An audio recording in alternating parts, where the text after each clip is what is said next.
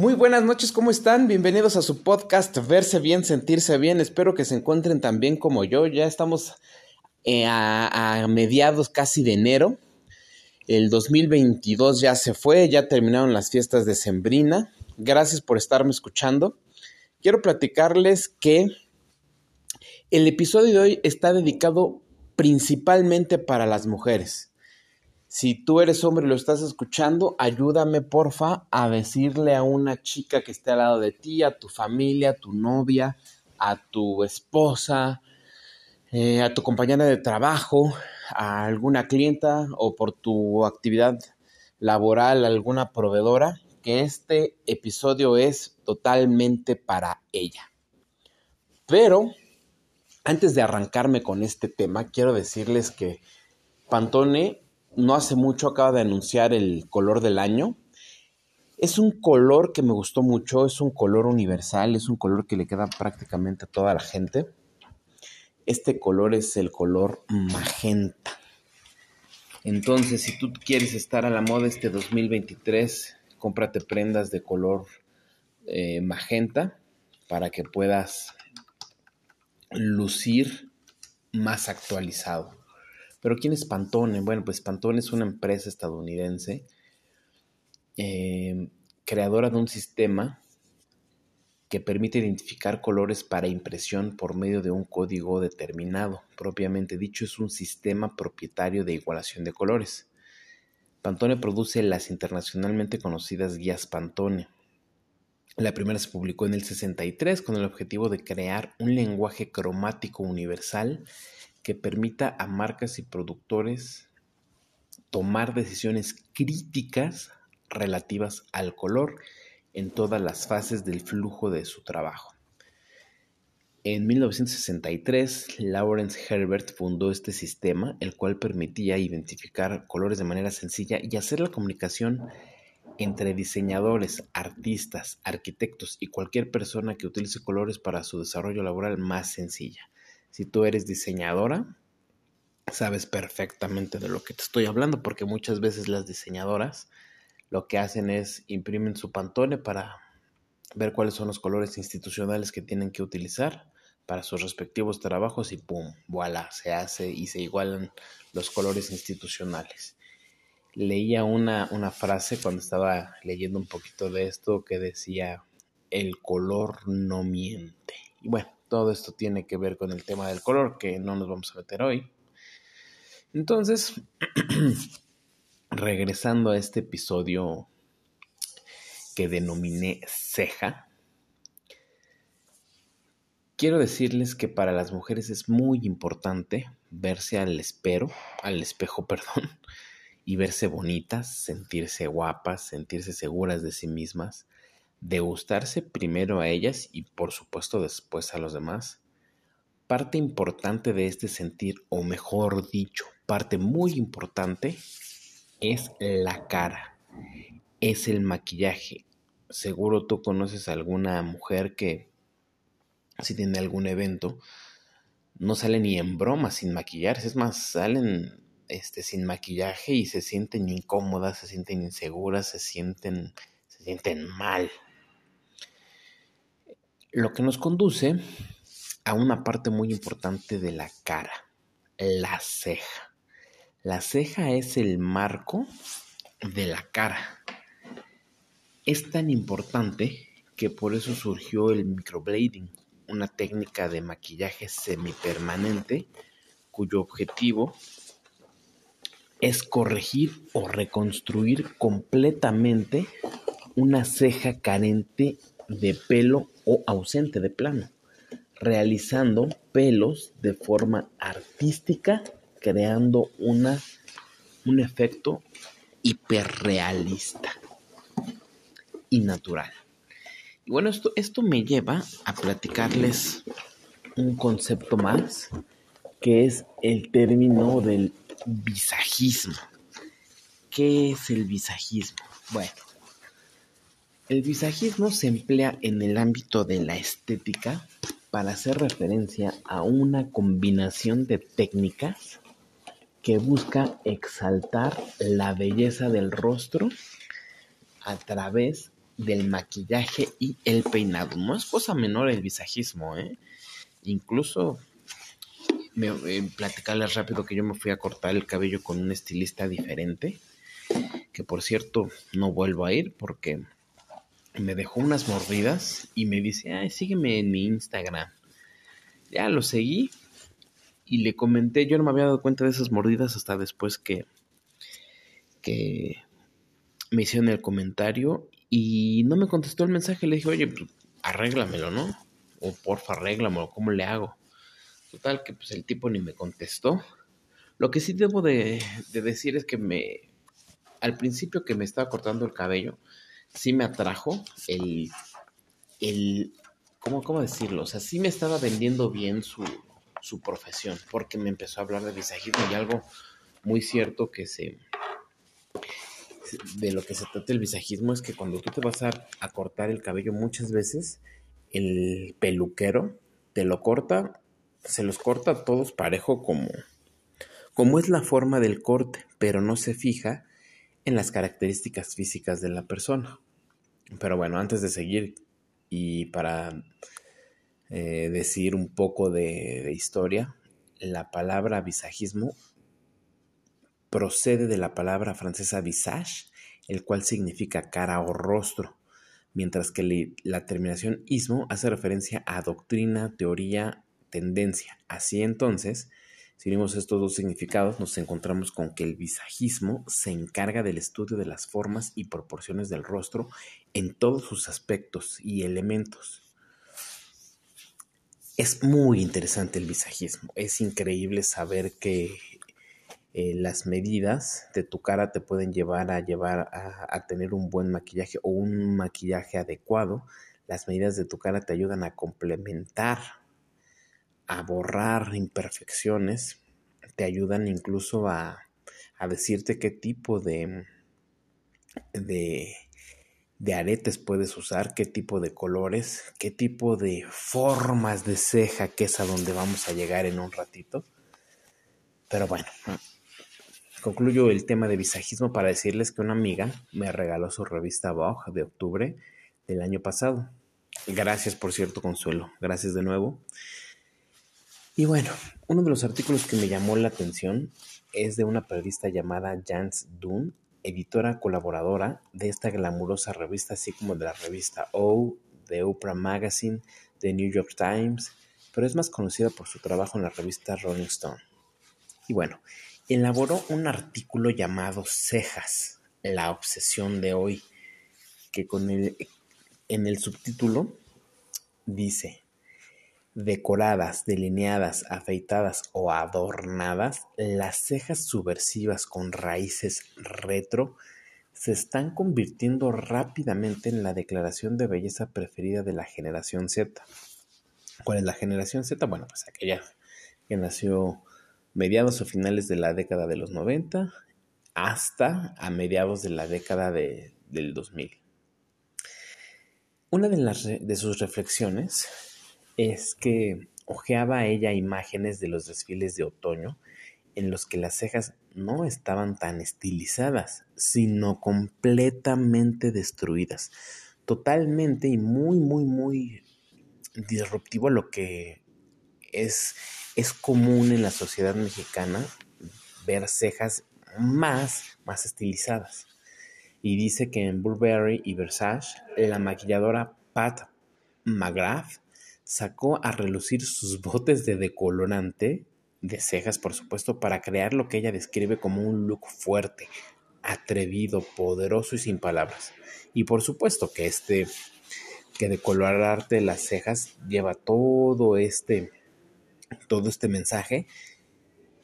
Sin embargo, te recuerdo, las cejas son el marco de la cara, pero muchas veces la moda puede más que, que la imagen.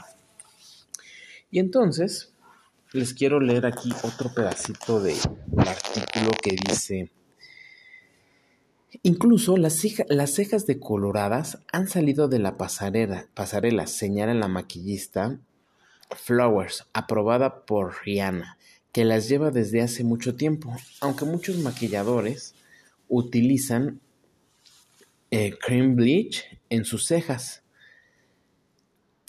Te da más variedad si quieres experimentar con el maquillaje, ya que todo el mundo ha estado haciendo esos looks gráficos de delineado que cubren todo el ojo. Añadió que los maquilladores realmente jóvenes en Instagram, ojo, eh, ojo, o no tienen cejas o las dibujan muy finas. Nos acercamos a las cejas con una actitud de juego y experimentación, añade el maquillador neoyorquino Visser, quien a sus 22 años, a sus 22 años, ¿eh? es el embajador de maquillaje más joven de Dior en Estados Unidos. Para Visser, jugar con la forma de las cejas también ofrece la oportunidad de un cambio de imagen sin, sin sacrificar tu presupuesto. Ojo, ¿qué buscas? ¿Un cambio de imagen o mejorar tu imagen? Piénsalo. Eh, dice, las cejas son lo único en la belleza que trasciende sin importar el estatus económico. Cuando yo lo leí, dije, ah, caray, ¿de qué se trata esto? Y continúo. Veo cejas delgadas en personas que trabajan en la caja registradora de la farmacia y en las personas más famosas del mundo. Ojo, no lo digo yo, ¿eh? Sin embargo, un lugar donde no se ve esto es en París. Oh, París. La mayoría de mis clientes no se tocan las cejas, dice Sabrina Eleanor, fundadora del elegante salón de belleza On Your Own Regard, donde las formas naturales y los cuidados ligeros son lo único que se ofrece. Que Una ceja fina, dice, puede ser muy bonita si la línea está bien trabajada pero no le sienta bien a todo el mundo y puede ser que luzcas como si estuvieras cansada. Un buen tip. Continúa Eleonor. También puede causar un traumatismo. Ah, esto es, esta parte es súper importante.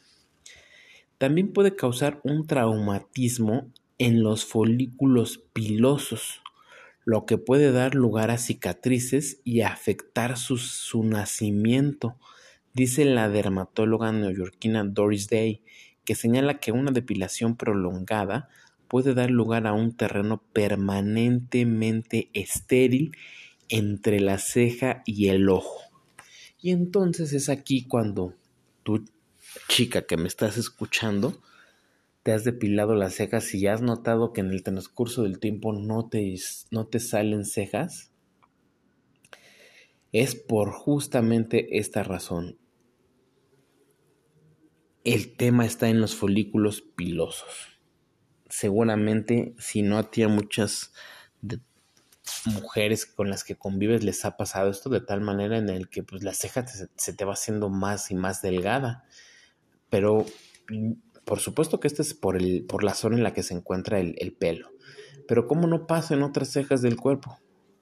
¿Estás de acuerdo? Por ejemplo, yo que a veces me depilo mi bigote, este, me sigue creciendo y me sigue creciendo y no se, y, no se, no se detiene.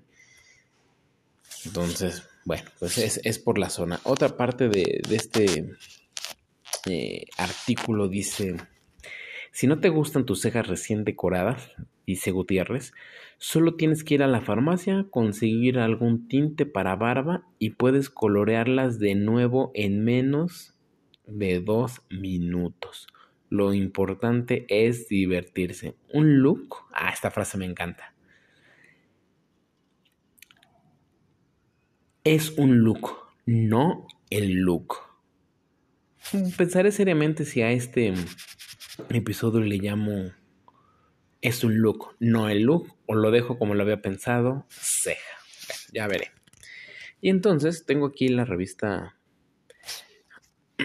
a la mano y tengo la, foto de Kendall Jenner en la alfombra roja de la Met Gala, en donde se muestra con un maquillaje, un maquillaje con unas este, cejas decoloradas, casi güeras, que se ven muy, muy como esta película que no me acuerdo cómo se llama la, la actriz. Ah, olvídenlo, se me olvidó totalmente cómo se llama. Entonces, pues es lo que está de moda, no necesariamente puede ser lo que mejor luzca, pero es lo que está de moda. en otra de las, de las fotos, se ve a una chica con como una especie de esferitas alrededor en el contorno de la ceja, como unas esferitas verdes, eh, tipo reptil, totalmente artístico. Me gusta, no me gusta, pero pues, eso no es relevante en este momento. Se ve que está... Ah, bueno, aquí dice, es una modelo en la pasarela de Jean-Baptiste Bali en 2019 y que sigue vigente. Bueno, pues es justamente lo que sucedió en una pasarela. Y vienen dos imágenes que les, se las describo.